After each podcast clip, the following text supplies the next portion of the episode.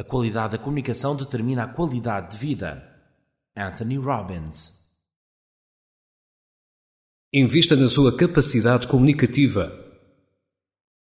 Pode ser o melhor operário numa linha de produção, pode ser o homem mais forte de uma obra, o estafeta mais rápido, a empregada de mesa mais simpática, a cabeleireira mais sofisticada, o designer mais talentoso ou o taxista mais rápido da cidade, mas não vai ser pago por mais de 24 horas por dia de certeza absoluta.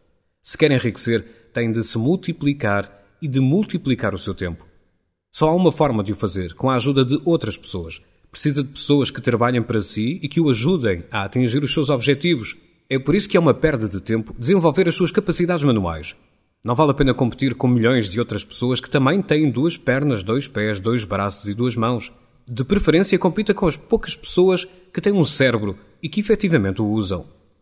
As capacidades comunicativas irão sempre superar as capacidades manuais no que toca a gerar riqueza.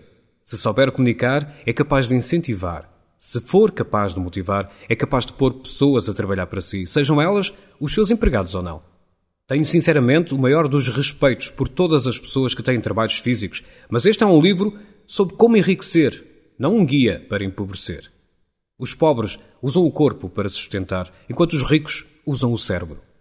O best-seller clássico de Napoleon Hill chama-se Think and Grow Rich, pense e fique rico, e não Work and Grow Rich, trabalhe e fique rico.